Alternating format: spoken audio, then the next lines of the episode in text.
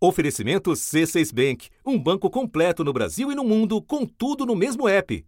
Abra sua conta. Eu havia combinado com o Haddad, já de muito tempo, que quem tivesse melhores condições para governar São Paulo teria que seguir o caminho, como a gente faz naquelas corridas de bastão, aonde um entrega o bastão para que o outro continue dali para frente. A chapa da vontade mesmo do ex-presidente Lula, portanto, com Márcio França saindo da disputa ao governo de São Paulo e indo para a disputa ao Senado. Com a retirada de um postulante que já ocupou o Palácio dos Bandeirantes e pontuava bem nas pesquisas, a corrida hoje se afunila em três nomes. Fernando Haddad, do PT, aparece com 34% das intenções de voto. Tarcísio Gomes de Freitas, do Republicanos, tem 13%. Está empatado numericamente com Rodrigo Garcia, do PSDB. Brancos, nulos ou nenhum são 20%. Na liderança está aquele que o ex-presidente Lula escolheu. Eu trabalho com a ideia que o Haddad vai ser governador de São Paulo. Acho que São Paulo está numa situação extraordinária. O Haddad está muito maduro, está muito consciente. Ele foi prefeito da cidade de São Paulo, foi ministro da Educação e foi candidato à presidência da República em 2018 pelo PT, o Partido dos Trabalhadores. Lutando por vaga no provável segundo turno estão um recém-saído do ministério de Jair Bolsonaro. Conversei com o Tarcísio, ele topou aí ser pré-candidato né, ao governo do estado de São Paulo. Tarcísio é oficial da reserva do Exército, formado pelo Instituto Militar de Engenharia. Foi diretor do DENIT, o Departamento Nacional de Infraestrutura de Transportes. E o Nel Tucano, que, disputando no cargo, tem a dura missão de preservar a fortaleza que o PSDB controla há quase três décadas. Rodrigo Garcia está no PSDB e se elegeu para o Palácio dos Bandeirantes na chapa de João Dória em 2018. Ele era o vice do Dória. Único sem padrinho para chamar de seu. O antecessor saiu desgastado e está na muda. E o tucano mais reconhecido pelo eleitor do Estado voou para o outro lado. Por que, que o apoio de, de Alckmin para Haddad é importante na eleição deste ano para o governo de São Paulo? Por conta do prestígio e da força que o ex-governador de São Paulo, é, Geraldo Alckmin, hoje candidato a vice na chapa de Lula, tem no interior do estado. Estado que concentra nada menos do que 33 milhões de votantes. O maior colégio eleitoral do país. Isso representa 22,4% de todos os eleitores. A economia do estado de São Paulo cresceu em 2021 pelo terceiro ano seguido acima da média do Brasil. O PIB do estado de São Paulo em 2021 avançou quase 6%. O do Brasil, no mesmo período, foi menor. Segundo as estimativas, 4,5%. Da redação do G1, eu sou Renata Loprete e o assunto hoje é a sucessão paulista. Para entender como está e no que pode dar essa disputa, eu converso com o jornalista Fábio Zambelli, veterano de quase três décadas na cobertura política, muito enfronhado nos temas do Estado e analista-chefe em São Paulo da plataforma J. Segunda-feira, 11 de julho. Zambelli, parafraseando o que história é essa Porchat, que eleição é essa em São Paulo? Renata, eleição estadual né, é sempre uma corrida de chegada, né, não de largada. Então, isso acontece porque o eleitor não está olhando de forma atenta e mais pragmática para a disputa pelo governo estadual. Sobretudo quando se tem uma eleição presidencial tão movida por paixões como essa que a gente está vivendo. O assunto hoje é Lula e Bolsonaro. Então, os arranjos estaduais eles só ficam mais claros a partir de agora com as convenções. Né? As pesquisas mostram basicamente a taxa de conhecimento dos candidatos, que os nomes mais conhecidos dos eleitores acabam aparecendo nas melhores condições. É, é por isso que o Haddad e o Márcio França, que nem é candidato mais, sempre ficam, ficam à frente. Né? Eles disputaram eleições recentemente e são figuras amplamente conhecidas. E os dois menos conhecidos, o Tarcísio Freitas e o Rodrigo Garcia, ficam um pouco atrás. Isso também explica esse alto índice de indecisos que aparece nas pesquisas agora. Então, acho que o importante agora é olhar o potencial de crescimento de cada candidatura e a taxa de rejeição. São esses os dados mais relevantes nesse momento. É identificar onde o candidato pode chegar e não onde ele está hoje. E aí a gente tem que olhar os apoios do Lula, do Bolsonaro, o tempo de TV, que é muito relevante nos estados.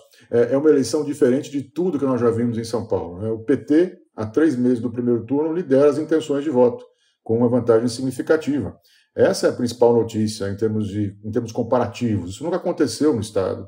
E o PSDB, por sua vez, está em terceiro ou segundo, depende de quem faz a pesquisa.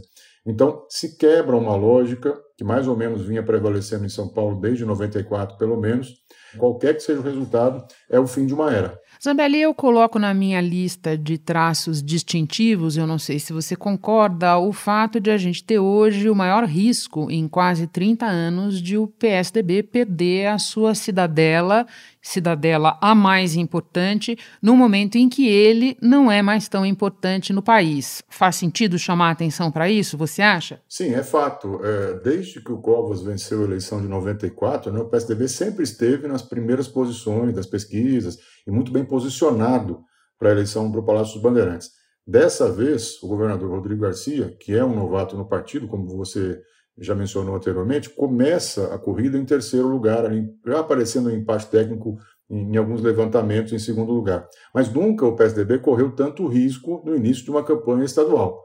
E essa eleição em São Paulo também nunca foi tão importante para o futuro do PSDB. Né? O partido está nacionalmente em frangalhos, não tem candidato a presidente, muito desarticulado nos estados. Perdendo São Paulo, tem um risco grande de o PSDB virar até um partido danico.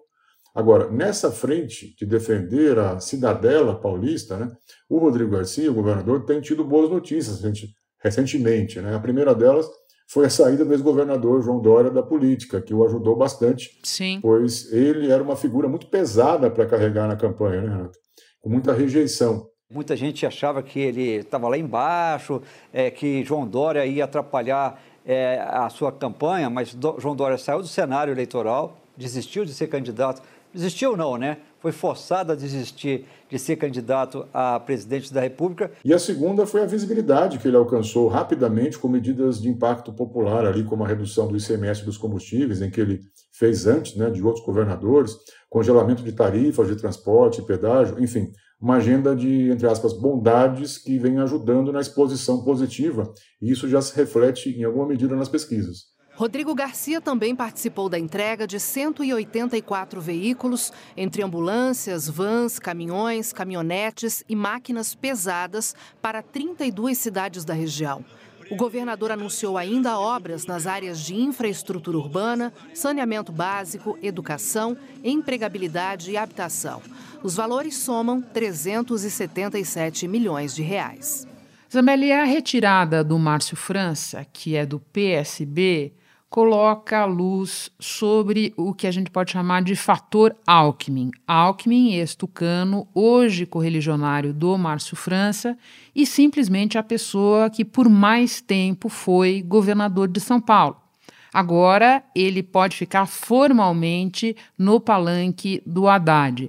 Pode avaliar para nós de que forma o fator Alckmin pode influir nesta eleição? Correto, Renato. Essa, essa saída do Márcio França, ela, ela só é importante para o PT por isso, por liberar o Geraldo Alckmin para que ele faça a campanha, estando no PSB, é, para o Haddad no interior e desde o primeiro turno. Márcio França deu a sinalizada que realmente depois que Datena deixou a disputa pelo Senado, a situação pela vaga do Senado ficou muito mais positiva. Além disso, quando ele percebeu que entre uma pesquisa e outra, ele, em vez de crescer, ele continua em segundo lugar, mas em vez de crescer, ele caiu. Né? É por isso que eu decidi apoiar agora a candidatura do Fernando Haddad para governador. Ele reuniu essas condições e está na frente das pesquisas. O Alckmin governou São Paulo, ou esteve em posições de comando no estado durante 24 anos, né? é muito tempo. É uma figura amplamente conhecida e que durante muito tempo teve a confiança de uma parte importante do eleitorado paulista, principalmente no interior, que é uma dificuldade histórica para o PT.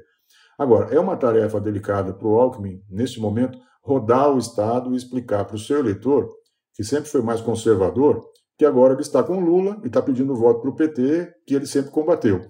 Estou muito feliz de estar aqui com vocês. Olha quanta coisa boa, presidente Lula. Estamos na Praça da Moça. Nós não estamos, presidente Lula, num dia qualquer. Nós estamos no 9 de julho, a data maior de São Paulo. Nós vamos ter o Haddad, um grande prefeito de São Paulo, se Deus quiser. Governador, perdão, Haddad, governador. É uma operação que tende a ser delicada, não é simples. Já vimos recentemente o ex-governador no palanque com Haddad vestindo o boné do MST. É uma imagem nova para os padrões do Alckmin. Põe nova nisso, Zampa. É, que como governador sabe bem disso, Renato, ele tinha forte apoio do agronegócio. Né? Então, eu acho assim, a minha, a minha avaliação sobre a entrada do Alckmin na campanha do Haddad, assim, a ideia do PT é que ele funcione mais como um instrumento para reduzir a rejeição do Haddad e até do Lula ali em algumas frentes. Né? O cálculo, para mim, é esse. O que a gente está vendo agora na pré-campanha é que o eleitorado do Alckmin ainda está se dividindo muito entre o Tarcísio e o Rodrigo. Bom, então vamos lá para o que eu estou encarando como uma disputa particular prévia entre o atual governador Rodrigo Garcia e o ex-ministro da Infraestrutura Tarcísio de Freitas. Seja porque eles estão num patamar semelhante hoje nas pesquisas, seja porque eles, em tese, disputam num mesmo campo. O que é que joga a favor de um e a favor de outro nessa corrida? Digamos, pela segunda vaga na etapa final? É, essa disputa entre o Tarcísio e o Rodrigo é uma das coisas, acho que, bem diferentes dessa campanha em São Paulo. Mais uma, né? Primeiro, pelo que você mencionou, né? É, é, o fato de que ambos apostam muito nessa força no interior do Estado, que é muito mais azul do que vermelho em termos de preferência ideológica. Segundo, porque tem uma simbiose esquisita ali entre as duas campanhas. Né? Tem muitos tucanos históricos, por exemplo, ligados à Serra, ao próprio Alckmin, que estão na campanha do Tarcísio. Né? Tem o Kassab, que foi um aliado histórico do PSDB em São Paulo, na campanha do Tarcísio. O presidente do PSD, Gilberto Kassab, que disse o seguinte, que houve a consulta às bases do partido em São Paulo e que após essa consulta houve uma maioria para apoiar Tarcísio de Freitas ao governo de São Paulo. É, o PSD vai ser o responsável por indicar o vice. Na chapa de Tarcísio de Freitas será Felício Ramu, que até então era pré-candidato ao governo de São Paulo e agora será vice, portanto, na chapa de Tarcísio de Freitas. Do lado do Rodrigo, tem uma forte ascendência de líderes de outros partidos que não o PSDB, sobretudo o União Brasil, que era o antigo partido do governador. E uma tentativa do Rodrigo de conquistar também o voto feminino, que não vai muito com o candidato do Bolsonaro, e também dos jovens, que também tem restrições ao Bolsonaro. Ele formou uma equipe ali com muitas mulheres, mais diversidade. É claro que o governador tenta criar uma narrativa de que São Paulo não tem padrinho, né? não tem chefe para escapar da polarização, o que já aconteceu algumas vezes no Estado. Até porque ele não tem um no momento, né? Exato. E as pesquisas, algumas pesquisas que a gente tem observado, as mais qualitativas das campanhas, mostram que tem uma resistência é, do eleitor de São Paulo com esse candidato com o padrinho. Eles talvez preferissem um candidato mais isento. O que Tarcísio Gomes de Freitas está sendo criticado por alguns aliados de Bolsonaro em São Paulo é que ele não tem trabalhado nessa associação do nome dele com Bolsonaro. É, ele é o pior padrinho na disputa de São Paulo. Isso a pesquisa mostra, 64% dos paulistas dizem que não votariam em alguém indicado por Bolsonaro de jeito nenhum. É, 17% dizem que poderiam votar e outros 17% com certeza votariam. Lula também tem alguns problemas de transferir voto. A pesquisa Datafolha mostra que 51% dos entrevistados dizem que não votariam no indicado por Lula e 23% talvez, 24% com certeza. Então a gente vê que, como são os dois mais conhecidos, também é uma rejeição grande. Agora, a de Bolsonaro pode inviabilizar o seu candidato. Ao mesmo tempo, e aí a vantagem do Tarcísio né, é que o Bolsonaro, tendo 30 pontos em São Paulo, a transferência é bastante plausível. Né? As pesquisas mostram isso, inclusive. Existe uma natural aderência.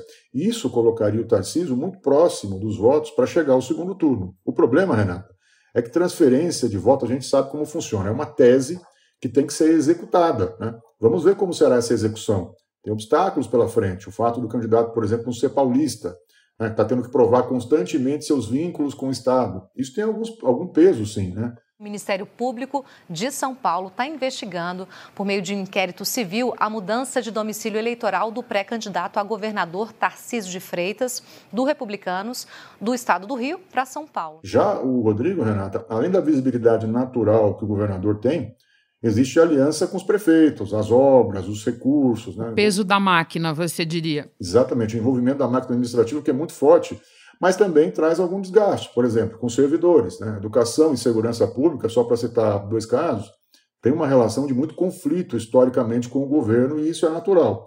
É, o Rodrigo cresceu rapidamente nas últimas pesquisas com essa exposição que ele teve como governador, com medidas positivas, uma agenda positiva que ele está construindo.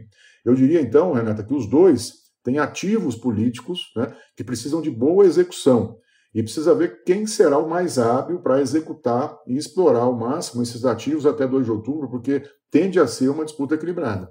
Espera só um pouquinho que eu já retomo a conversa com o Fábio Zan. Com o C6 Bank, você está no topo da experiência que um banco pode te oferecer. Você tem tudo para sua vida financeira no mesmo app, no Brasil e no mundo todo. A primeira conta global do país e atendimento personalizado, além de uma plataforma de investimentos em real e dólar com produtos exclusivos oferecidos pelo C6 em parceria com o JP Morgan Asset Management. Quer aproveitar hoje o que os outros bancos só vão oferecer amanhã? Conheça o C6 Bank. Tá esperando o quê? C6 Bank. Belly.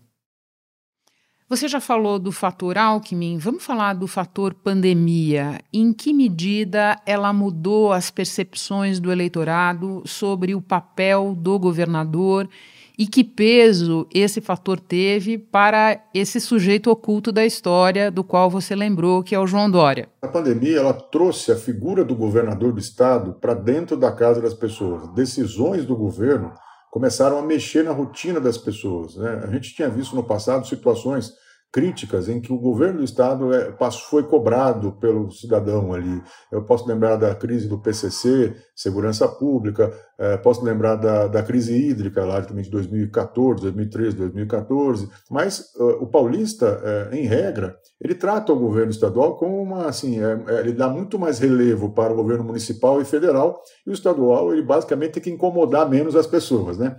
Então, é, dado o que aconteceu na pandemia, é natural que esses efeitos apareçam na campanha.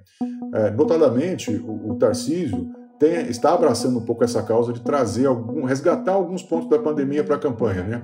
É, por incrível que pareça. Além de reproduzir o discurso do Bolsonaro, aquela história do contra o fica em casa, né?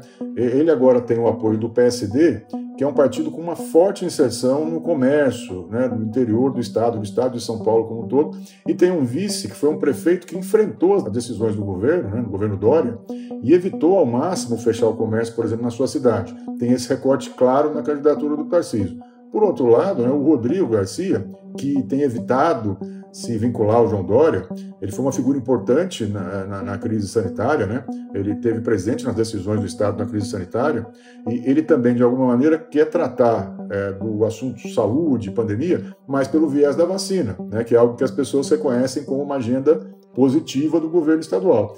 Então, tem esses dois personagens, fora o Haddad, naturalmente, Renata, que tem explorado muito mais as consequências sociais da pandemia, que é um traço forte das campanhas do PT. Né? Então, a pandemia, a gestão da crise e como lidar com os efeitos da crise sanitária, isso certamente vai estar no centro do debate eleitoral em São Paulo. Você mencionou logo no início da conversa que, neste momento, o eleitor pensa quase que só em termos de Lula e Bolsonaro.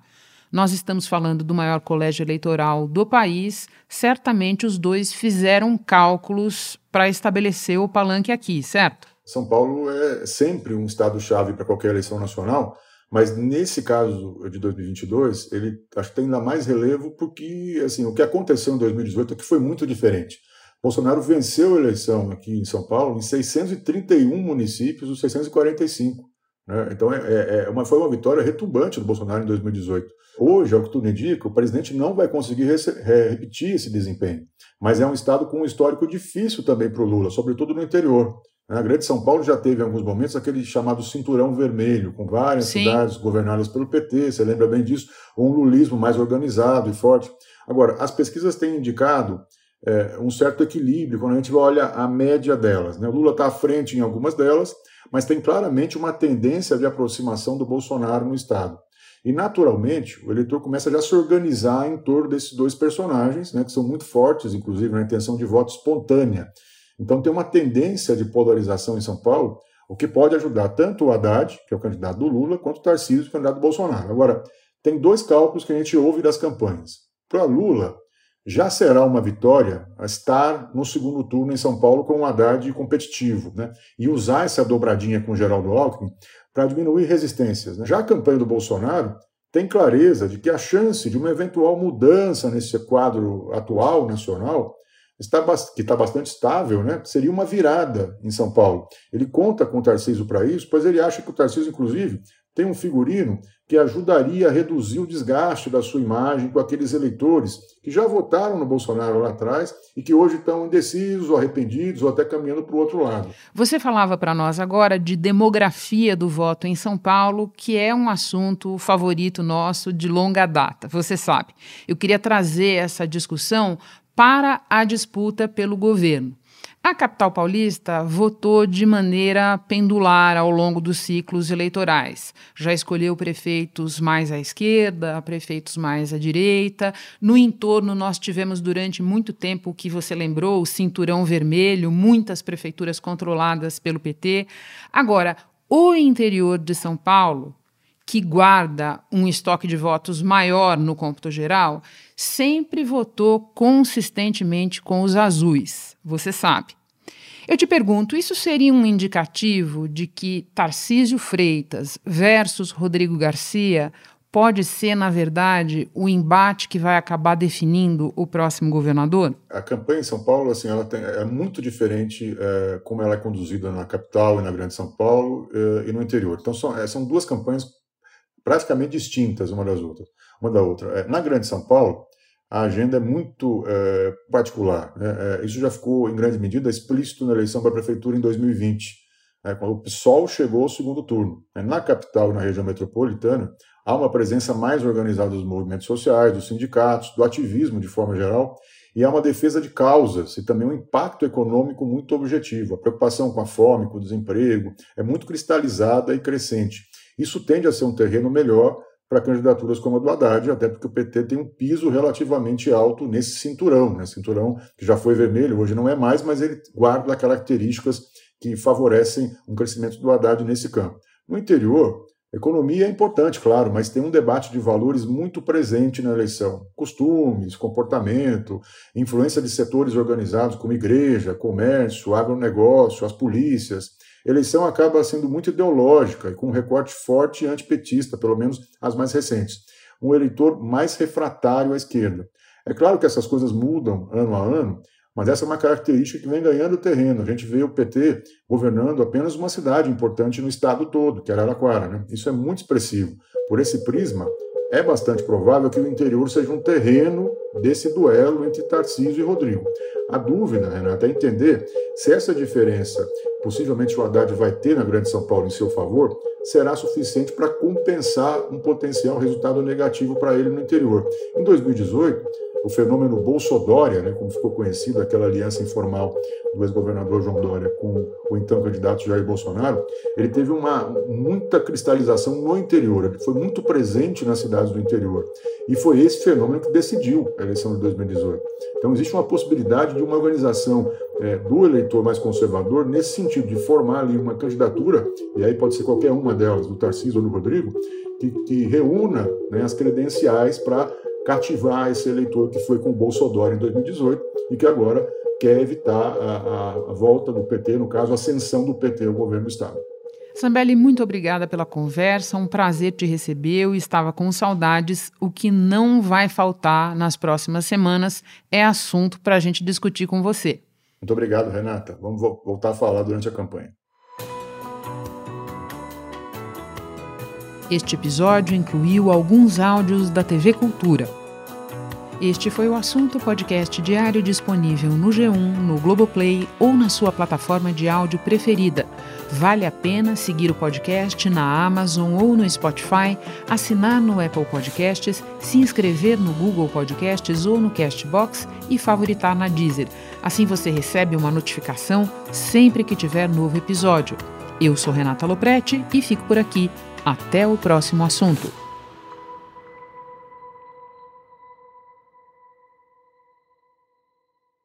Você no topo da experiência financeira que um banco pode oferecer.